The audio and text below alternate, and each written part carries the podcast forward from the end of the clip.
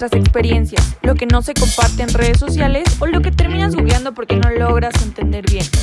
No soy experta, pero soy sobreviviente y te comparto los retos que personas que como tú y como yo vivimos diariamente. Esto es Experiencia Centennial.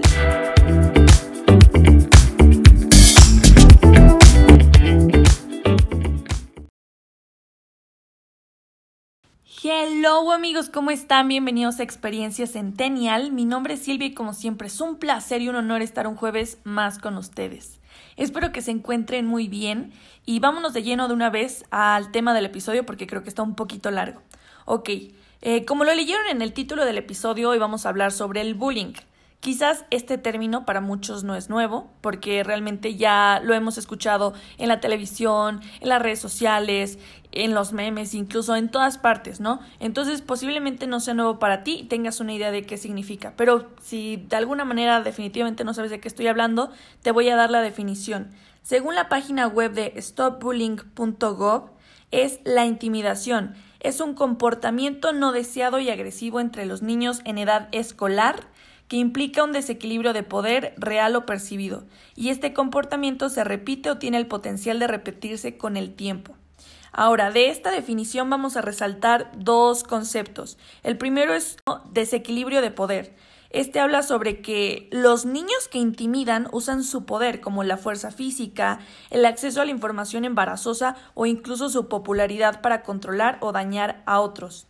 El segundo concepto es la repetición que son los comportamientos de intimidación que ocurren más de una vez o tienen el potencial de suceder más de una vez. Y no quiero que esto parezca como una receta de cocina en la que estamos paso número uno, paso número no, no, no, pero siento que es importante que entiendan bien los conceptos para después profundizar un poco más en el tema, ya hablar un poco más de la experiencia. Ok, y antes de continuar quiero dejar claros otros conceptos. Em, en toda esta dinámica del bullying van a haber tres actores involucrados, van a haber tres personajes. El número uno es la víctima, que es quien eh, sufre las agresiones. El número dos es el agresor o el bully, que es quien ejerce la violencia, el abuso de poder eh, sobre la víctima. Y el número tres es el espectador. Este generalmente es un compañero que presencia la situación de intimidación y puede actuar de dos maneras al respecto. Me refiero a que puede aprobar la agresión, puede estar diciendo sí, pégale más fuerte o estarse riendo eh, de la persona que está sufriendo o puede reprobar la, la acción de bullying. Puede buscar a lo mejor ayuda ahí entre sus amigos, oigan, deténganse o ir con un maestro para decir, oye, ayúdanos a que se detenga esto. Ahora, según el artículo de stopbullying.gov dice que hay tres tipos de intimidación. La número uno es la intimidación verbal. Estamos hablando sobre las burlas, eh, los insultos, comentarios sexuales inapropiados, gritar o amenazar con causar daños físicos, el famoso nos vemos a la salida, o daños a la reputación, el si no le contamos a todos que, que viene muy de la mano con el siguiente tipo de intimidación, que es el acoso social. Y bien, el acoso social implica dañar la reputación o las relaciones de alguien, es decir, difundir rumores creados por ti o solo pasar un chisme a otras personas sabiendo que esta información puede ser una humillante, eh, puede ser hiriente o incluso puede ser falsa, pero aún así decides pasar el chisme. También avergonzar a alguien en público, los chistes frente a todo el salón o simplemente frente a tu grupito de amigos, eso ya aplica como acoso social. También, eh, por último, el más infantil, pero al mismo tiempo que es el más común, el decirle a otras personas que no sean amigos de alguien por X o Y razón. Ok, y por último viene la intimidación física. Y esta no solo implica lo que la mayoría ya está visualizando en su imaginario de luchitas entre niños, sino que no solamente es golpear o herir físicamente a una persona, también es destruir, maltratar o ensuciar las pertenencias de otra persona. También hacer señas con las manos de que levanta el dedo, huevos y todo eso, escupir, empujar, pellizcar, quitar e incluso robar las cosas como dinero, comida, materiales escolares, etc.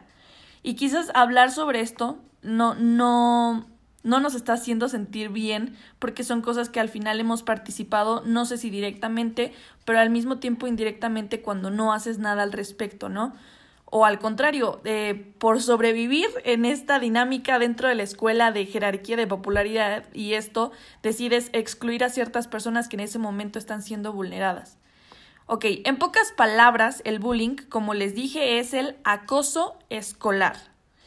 Y si te diste la oportunidad de reproducir a este episodio, querida Centennial, es porque posiblemente sufres o sufriste bullying y aún no lo logras entender eh, el por qué, por qué te está pasando esto a ti o por qué lo sigues viviendo a pesar de que ya no estás dentro de una escuela, quizás, ¿no? Bien, hay muchos estudios que dicen que las personas que tienen más probabilidades de experimentar bullying se caracterizan por las, por las siguientes razones. La número uno es que en la jerarquía de tu escuela no estás dentro de los populares.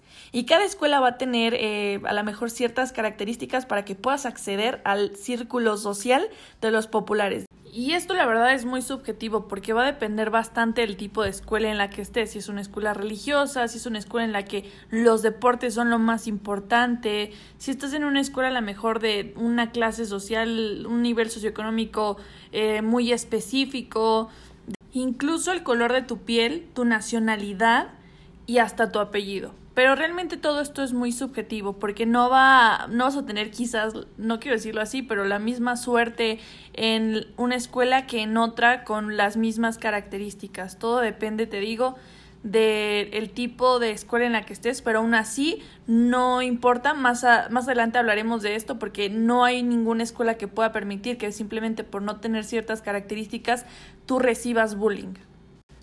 Otra característica es que tus compañeros te perciben como alguien débil o incapaz de defenderse. Y aprovecho este punto justamente para romper ciertos paradigmas, porque es muy cierto que nuestro imaginario, a causa de nuestras caricaturas, de incluso las redes sociales y todo lo que está en nuestras pantallas, tenemos la idea de que una persona débil, eh, una persona que es un blanco fácil de alguna manera, vulnerable, se ve chiquita, se ve flaquita y, y, a lo mejor se ve triste, se ve todo el tiempo como muy separada de los demás y, quiero romper los paradigmas porque ciertamente sí, por física una persona a lo mejor más alta, un poco más robusta, tiene más fuerza que alguien un poco más chico, un poco más delgado, pero no se trata como de defenderse solamente a golpes, creo que está este dicho de más vale maña que fuerza y hay muchísimas más maneras de solucionar un problema e incluso una persona con a lo mejor un poco más ágil mentalmente, ingenioso, quizás puede desarrollar muchísimas más cosas para salir adelante que únicamente sus proporciones físicas. Otro paradigma que quería romper es el de esta idea que tenemos de las personas introvertidas. En nuestro imaginario creemos que son tristes, están deprimidas, que son débiles, que son inseguras, simplemente porque quizás no utilizan colores muy llamativos, quizás porque no van a todas las fiestas o no van a las fiestas simplemente porque son callados, etcétera. Pero la realidad es que los inseguros al final somos las personas extrovertidas. Creo que mucho de esto de llamar la atención es a causa de nuestra necesidad justamente de atención, el estar buscando recibir retroalimentación, eh, validación de nuestro público, de otros, habla mucho sobre nuestra inseguridad, sobre el que no sabemos qué tan bien estamos haciendo las cosas y tener miedo a quedarnos solos, cosa que a diferencia de las personas introvertidas no existe como tal ese miedo. Y ok, una vez ya rotos estos paradigmas, solamente quería hacerles entender esta parte. Eh, lo que hace que las personas creamos eh, que ellos son los débiles es justamente todo esto que está en nuestro entorno, en la cultura pop, que nos hace creerlo, pero no.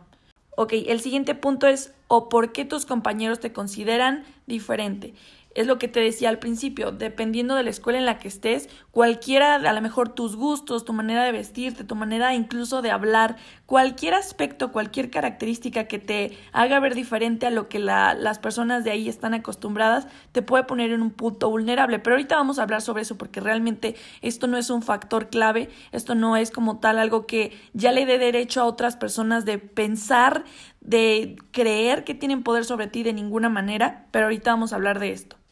Y ok, como en este podcast hablamos sobre experiencias, le pedí a algunos de mis amigos que han fungido como bullies alguna vez en su vida que nos ayudaran a comprender un poco más sobre este tema. Por mi parte, les puedo decir que he estado en ambas situaciones. He sido bully y también me han bulleado, es decir, he sido víctima. Agradezco de antemano de verdad a las personas que me apoyaron en este episodio por la confianza que tuvieron para compartirnos su experiencia y también por tomarse el tiempo para realizarse estas preguntas que no son de alguna manera eh, tan normales. Realizar este trabajo como de introspección es la verdad algo no tan sencillo y que no nos hacemos comúnmente. De verdad, de verdad, de verdad, mil gracias a todos los que nos apoyaron. Y bueno, vamos a comenzar con la entrevista.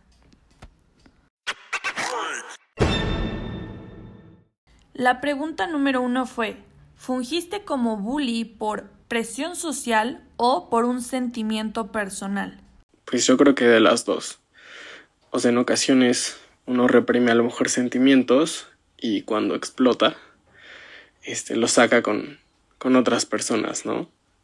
Y en ocasiones, pues a lo mejor por estar con un grupo de gente, este, hablas tal vez o criticas a otra persona para sentirte como incluido. Ok, en mi caso fui bully por presión social porque pues jamás eh, tuve ningún sentimiento como de enojo de algo con la otra persona y jamás me hizo nada. Solo mi círculo de amigos en ese entonces era, era bastante feo y pues como para encajar de las dos maneras. No notaba que estaba mal. Sí, sí llegué a hacer bullying. Eh, y no, no era por presión social, era porque pues en el momento o el nivel de madurez lo veía como algo chistoso. Cosa que dejó de serlo después. Creo que todos en algún punto de nuestra vida hemos adoptado el papel de bully o acosador, ya sea en mayor o menor medida. Recuerdo que cuando realizaba estas acciones era por ser parte de del grupo de personas que lo hacían. Me hacía sentir como parte de un grupo y a la vez me daba como un sentimiento de poder. Todo empieza en la primaria cuando a mí me hacen bullying y pues ya en la secundaria decido invertir los papeles y es donde digo pues ahora alguien va a tener que pagar por lo que alguien me hizo. Wow. La verdad es que todas estas respuestas son muy variadas, pero al mismo tiempo considero que se complementan. Quizás nos parece algo chistoso, simplemente no sabemos por qué lo hacemos. Es algo que tenemos adentro y nadie nos ha explicado si es enojo, si es miedo, si es rencor, o simplemente también estoy muy de acuerdo con una de las respuestas que decía que al final todos alguna vez hemos adoptado el papel del bully. Y es que es cierto, al final, eh, durante esta experiencia en la que todos nos sentimos vulnerables porque justamente estamos en este proceso de crecer y, y sabemos que estamos abajo, que no tenemos quizás todos los conocimientos o un poder como tal, preferimos estar del lado más seguro, más confortable a estar del lado de la víctima. Y hablando de víctima, esa es la segunda pregunta que les hice. Todas las personas que son víctimas de bullying se preguntan ¿por qué yo? ¿por qué a mí? Y es por eso que les pedí a mis entrevistados que me dijeran en su experiencia qué es eso que los hizo elegir a cierta persona, qué fue, qué son esas características. Y esto es lo que nos dijeron. Pues mira, la verdad es que no es como que justo como tú dices que vaya por la vida pensando voy a molestar a esta persona porque tiene este aspecto o tiene estas características. No es simplemente, pues, a veces yo creo que inconscientemente hemos adoptado como sociedad un estilo de vida un tanto egoísta que, que parte de esta idea de criticar como a la otra persona, ¿no? Y a veces ya inconscientemente, no es como que lo piensas. En mi caso en realidad creo que no hubo como una característica en especial, solo recuerdo que a mis amigos no les caía bien y, y pues empezamos a molestarla. Em, pero no, o sea, jamás hubo como una característica de ella que no, o sea, algo que siempre molestáramos o algo que siempre atacáramos. Me caía mal o me hacía algo y mi manera de empoderarme era haciendo sentir mal a la otra persona. Eh, sí, o sea, la iniciativa por la que empezó ese bullying sí fue por características físicas. No sabría decirte exactamente qué me llevó a mí y a las personas que lo hacíamos a escoger a esa persona a quien le realizábamos bullying, pues no lo recuerdo con exactitud, pero puedo intuir que era debido a que quizá era una persona más, más introvertida o no encajaba con lo que nosotros considerábamos correcto o interesante en ese momento. Yo creo que hay como muchas cosas que hay que tomar en cuenta, sin embargo, creo que el factor principal que se que toma que bueno, por lo menos yo tomé en cuenta para elegir a la persona que yo iba a molestar, creo que era la persona más vulnerable, era una persona que sabía que no me iba a hacer nada, sabía que no iba a, pues sí, de cierta manera hacer algo en contra de mí o proceder en contra de mí de cualquier forma. Como pudieron escuchar, todas estas respuestas justamente se relacionan con lo que comentábamos hace un momento, ¿no? Que si tus proporciones físicas son de cierta manera, la gente te puede considerar débil, que si tu personalidad es un poco más introvertida, puedes verte más vulnerable, o esto también que se comentaba de que te perciban como diferente, ¿no? Que, que ataquen esas diferencias o critiquen esas diferencias solamente porque no haces lo que está de moda, no tienes lo que está de moda o no te ves como lo que está de moda. Pero estas no son justificaciones ni argumentos para decir que por eso tengas que recibir bullying. Y utilizando un dicho que dicen las abuelas, el de el valiente muere hasta que el cobarde quiere, no estamos hablando de que haya un valiente ni un cobarde, pero lo que quiere decir esta frase es que tú tienes el poder de parar esa violencia, tú tienes el poder de parar el bullying, simplemente tú poniendo tus límites. Y más adelante vamos a hablar un poco más de eso, pero bueno, e-, esa es una parte. Y relacionado justo a eso, decidí hacer la siguiente pregunta. En tu experiencia como bully, ¿qué acción debió de haber tomado la víctima para que tú pararas? ¿Qué es lo que deberían de hacer las personas que sufren bullying para detener la violencia? Y esto fue lo que nos dijeron. Actuando como un bully, pero hacia crítica, por así decirlo, o sea, no de violencia física ni nada. A mí lo que lo que me hizo como entender más cosas y madurar un poco más a lo largo del tiempo era que si decía algo y veía que le afectaba mucho a esa persona, como que frenaba. Entonces, más adelante antes de decir las cosas yo pensaba qué tanto podía afectar a la otra persona. Entonces creo que está, está muy bueno que, que a lo mejor puedas entablar una conversación con la otra persona y que te diga esa persona qué tanto le afecta ese comentario o un tema en específico, pues por los problemas que hay detrás, ¿no? Y yo creo que eso está buenísimo. Eh, yo creo que para pararlo hubiera estado bien que ella avisara a alguien en la escuela porque realmente nunca le dijo a nadie y pues nunca vi como un alto de su parte, ¿sabes? O sea, siempre tuve el camino libre. Honestamente no tengo idea. Me he dado cuenta que era bully por situaciones personales y cosas que solucioné creciendo y trabajando en mi madurez emocional. Mm, pues yo creo que, o sea, yo como lo veo, una de las opciones podría haber sido como confrontarme o en su debido caso ir con un adulto, pero que en serio tomaran cartas al respecto. Yo creo que las víctimas deben de alzar la voz y no permitir que alguien más los agreda. Tanto el silencio como el miedo únicamente empeorarán las cosas y no les permitirán salir de esta situación. Yo creo que la acción más importante sería ponerte bien los pantalones, acercarte con esa persona y decirle, ¿sabes qué? Ya no me gusta tu chistecito, llamarte y, y deja de molestar porque pues la neta no, no, no se vale, ¿no? Y también creo que es muy, muy necesario acercarse con personas mayores, con personas que, que, sepan sobre el tema y que te puedan ayudar, porque muchas veces cuando lo sufrimos, eh, pues igual no nos da miedo hablar. Entonces yo creo que eso es lo más importante, hablar, ponerte en los pantalones y decir, ¿sabes qué? Ya, Ok, ahora quiero hablarles antes de concluir esta parte sobre otro factor que es muy importante. Estamos hablando sobre tu comportamiento dentro de la dinámica familiar.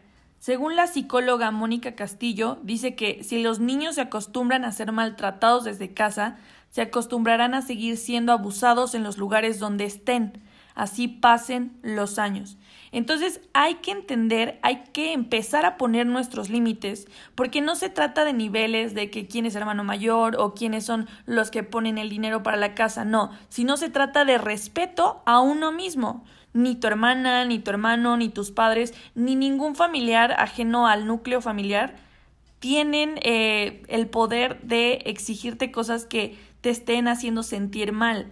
Entonces, ellos no son más ni menos que tú. Cada quien tendrá un rol que debe ejecutar dentro de la familia, recibiendo y dando respeto. Ahora, para concluir rápidamente la parte sobre las características que tiene una persona para tener más probabilidades de sufrir bullying, creo que las que les mencioné anteriormente son demasiado subjetivas.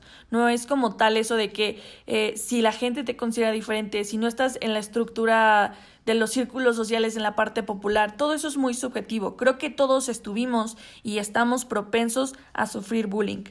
Quizás ahora, como les dije, bullying es únicamente en el entorno escolar, ahora lo vivimos de, en otros ambientes, en el transporte público, en, en el trabajo, etc. Pero creo que muchas veces lo único que nos va a diferenciar de eso es la manera en que reaccionemos justamente al entorno, con seguridad o con miedo. Es lo que nos puede poner en una situación de vulnerabilidad o me atrevo a decir de admiración. Y sé que esto suena muy idílico y que hay muchos más factores que definitivamente no podemos controlar como la cultura del entorno, pero lo peor que podemos hacer es ceder a la violencia, aguantar la incomodidad y en ocasiones incluso revictimizarnos a nosotros mismos, pensar que nos lo merecemos. Y tener la inteligencia emocional para hacer frente a estos problemas no es muy fácil, y menos a una edad tan corta. Hablar sobre la autoestima de una persona es muy delicado, pues no es algo que puedas controlar fácilmente, no es como una decisión que tomas hoy y ya, mañana tienes una autoestima altísimo. Tu autoestima al final es el resultado de diferentes factores que impactan en tu vida. Hablamos de tu familia, tu cultura, tus creencias, tus relaciones e inclusive tu genética. Pero ninguno de esos factores son un argumento o una justificación para que recibas bullying.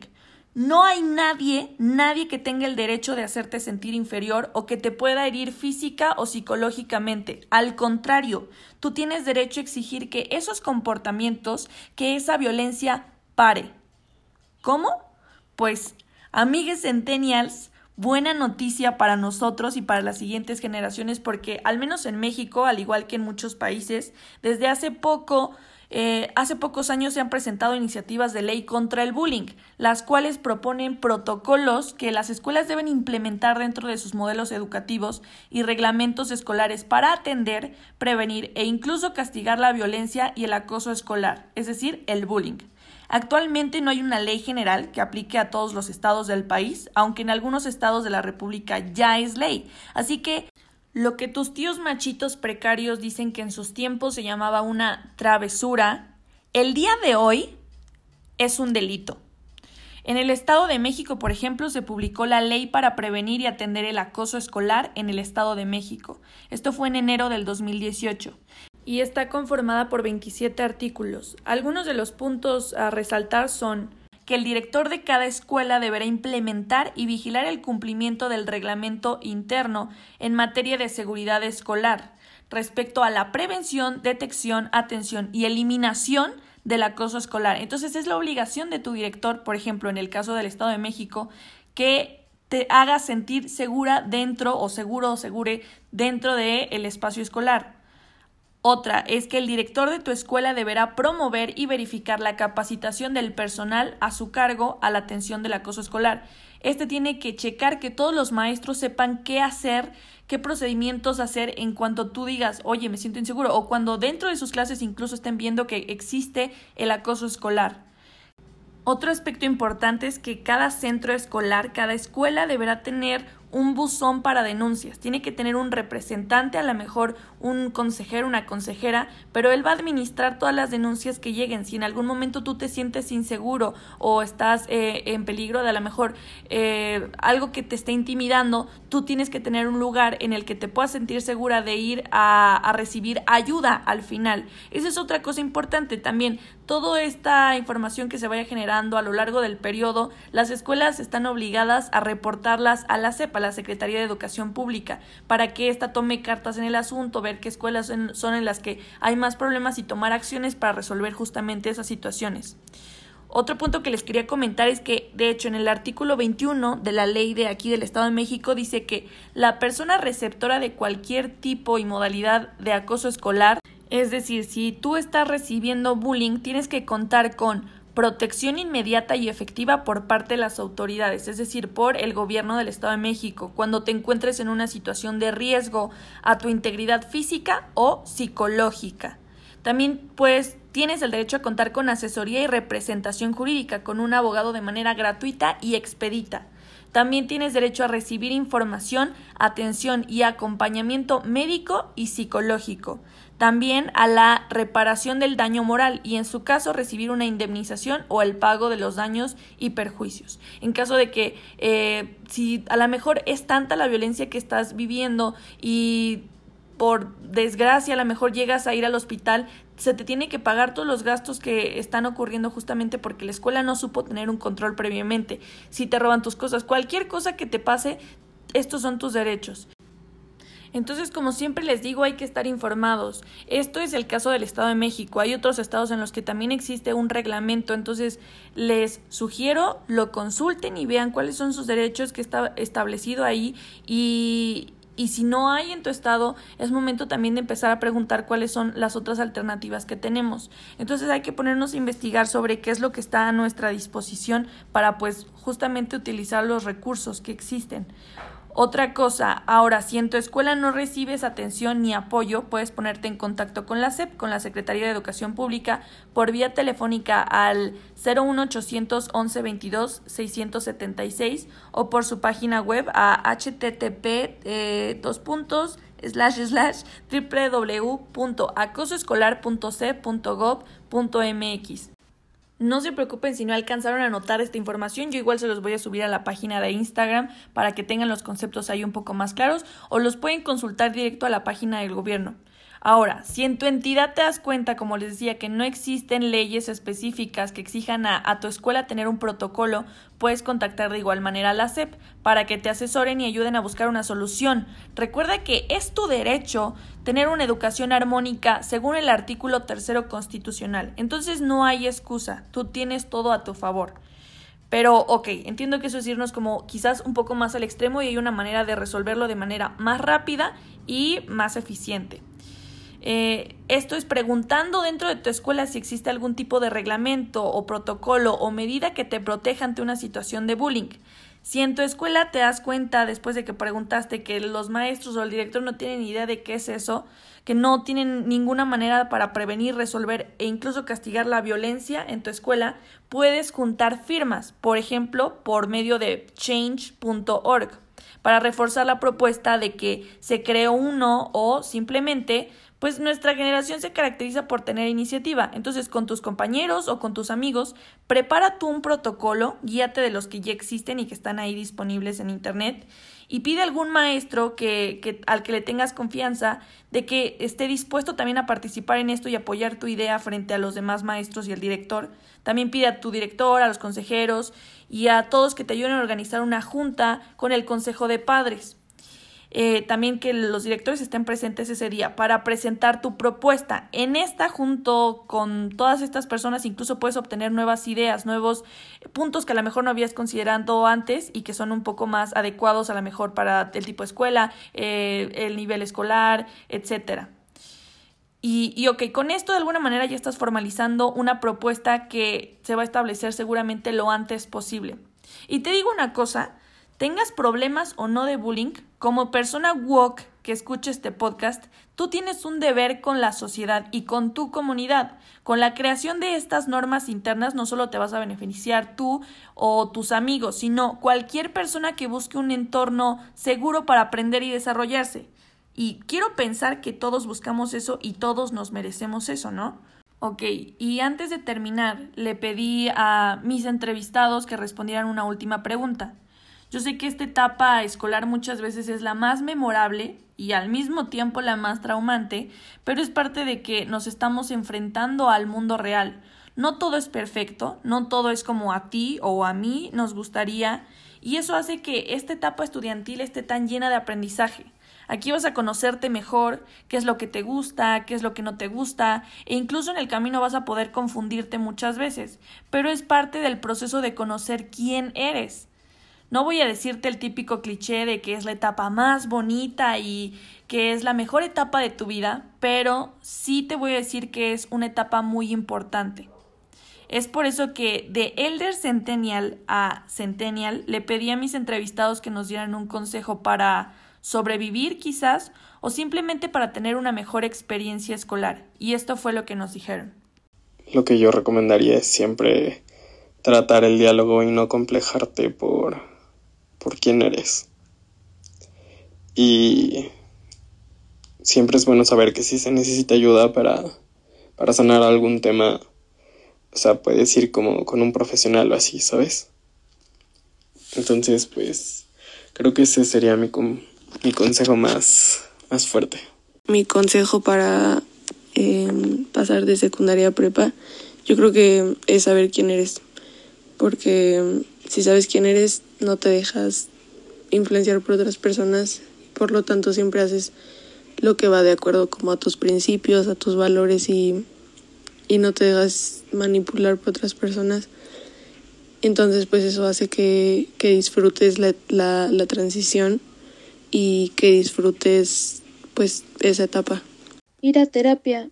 En ese momento tienes un chingo de cambios tanto corporales como emocionales que la verdad no tienes ni idea de por qué están pasando. Y eso le sumas que lo que vives en tu casa, pero muchas veces como adolescente maximizas cualquier cosa que te pasa también. Pues mi mejor consejo es que seas tú mismo. Este y así pues siendo tú igual y no te adaptas en el grupo en el que quieres estar, pero sí vas a estar en el que te acepten y eso es mejor para que te desarrolles como persona. Con base en mi experiencia, después de haber estado en ambas partes, yo invito a todos a que seamos más respetuosos y empáticos con las personas. Debemos de entender que cada uno somos y pensamos diferente. Nadie debería por qué ser agredido o juzgado de ninguna forma. Expresa tus emociones, di lo que piensas, busca ayuda si te encuentres en una situación en la que no te sientes cómodo. Siempre habrá alguien que podrá ayudarte.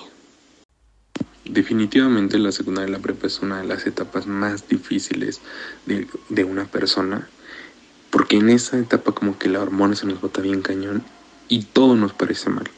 Entonces yo creo que el consejo más acertado que yo podría dar es de que no nos tomemos problemas de gratis. O sea, me refiero a que, pues, si alguien nos dice algo malo, nos hace algo malo, pues tomemos las cosas de quien viene. Porque un problema que tenemos como a esa edad es que todo nos lo tomamos muy personal y entonces hacemos las cosas más grandes de lo que son. Obviamente, pues, como ya te dije, es muy importante hablar, pero nos adjudicamos problemas que son no son nuestros y yo creo que eso está mal. Entonces el consejo que yo daría es precisamente ese. No nos tomemos, no nos adjudiquemos problemas que no son nuestros, no nos tomemos las cosas tan personales, vivamos nuestra etapa, que yo creo que es también una de las más bonitas. Entonces hay que vivirla pues con, con nuestros amigos, hay que vivir cosas cool y, y pues al 100 porque también no se va, no se va a repetir. Creo que mi consejo en general aplica para todos los casos dentro de esta etapa escolar, yo que ya voy de salida, no solo para la del bullying, y es el hacernos responsables de nuestros actos, de nuestras decisiones e incluso de nuestros pensamientos. ¿Por qué decido atacar? ¿Por qué decido eh, acosar, molestar a una persona? ¿Por qué decido hacerlo? ¿Qué, ¿Qué me trae a mí el yo tener tanta rabia dentro de mí, tanta confusión o tanto miedo que lo decido mejor replicar? O incluso como víctima, ¿por qué decido aguantar la violencia? ¿Por qué decido callar? Entonces hay que ser responsables de eso. Igual, ¿por qué decido entrar a clases o no hacerlo? ¿Por qué decido estudiar o por qué decido no hacerlo? ¿Por qué decido entrar a estas actividades? ¿Por qué decido juntarme con esta bolita de amigos? ¿Por qué decido cambiar de bolita de amigos? ¿Por qué decido eh, iniciar una relación sentimental con cierta persona? ¿Por qué decido hacer tantas cosas? Hay que empezar a ser un poco más conscientes. Y entiendo que para nuestros papás y por supuesto para nuestros abuelos era otra cosa diferente. Nosotros como generación tenemos una ventaja que aunque muchas veces puede ser una desventaja, yo creo que al contrario nos ayuda a formar un mejor criterio, nuestro propio criterio, porque la verdad es que ahora no solamente dependemos del consejo de mamá, no solamente del consejo que te pueda dar tu coordinadora, que en general, ya también por ley, es que tenemos a alguien que no solamente te va a dar clases, sino también te puede apoyar en esta parte sentimental y emocional y psicológica. Hay muchos expertos que suben sus estudios, que suben sus pruebas, un soporte científico que te diga cómo resolver todas las dudas que estás teniendo en este momento. Hay servicios gratuitos. Entonces hay que empezar a ser un poco más conscientes de esto. A lo mejor tus papás, no sé si tenían muy buena comunicación con sus papás o incluso se aconsejaban entre amiguitos que estaban igual o peor de, de confundidos con la vida. Entonces para nosotros es algo muy diferente. Hay que aprovechar todo lo que tenemos como generación y ser responsables una vez más de lo que hacemos y de lo que no hacemos. Eh, eso sería todo por mi parte. Quiero agradecer de antemano a todos mis amigos porque se los presento. Las personas que ustedes escucharon son mis amigos, personas que aprecio bastante y les agradezco demasiado habernos compartido esto. Les agradezco de verdad su confianza porque por mi parte los estoy conociendo muchísimo mejor. Muchísimas gracias Diego, Itzi, Cons, Mau, Reni y Nelsi. De verdad, mil, mil, mil gracias por su apoyo, gracias por su tiempo y una vez más por su confianza. Estoy segura que este mensaje le va a ayudar a muchas personas. A ustedes les agradezco por escucharme un jueves más. Les recuerdo que la cuenta Instagram para que vean estos conceptos un poco más pues visuales es arroba experiencia-centennial y por ahí pueden contactarme si tienen, no sé, alguna sugerencia algún nuevo tema o cualquier cosa que quieran discutir, también ahí estamos a la orden. Les deseo un excelente jueves. Eh, gracias por escucharme, nos escuchamos la próxima semana. Les amo. Bye.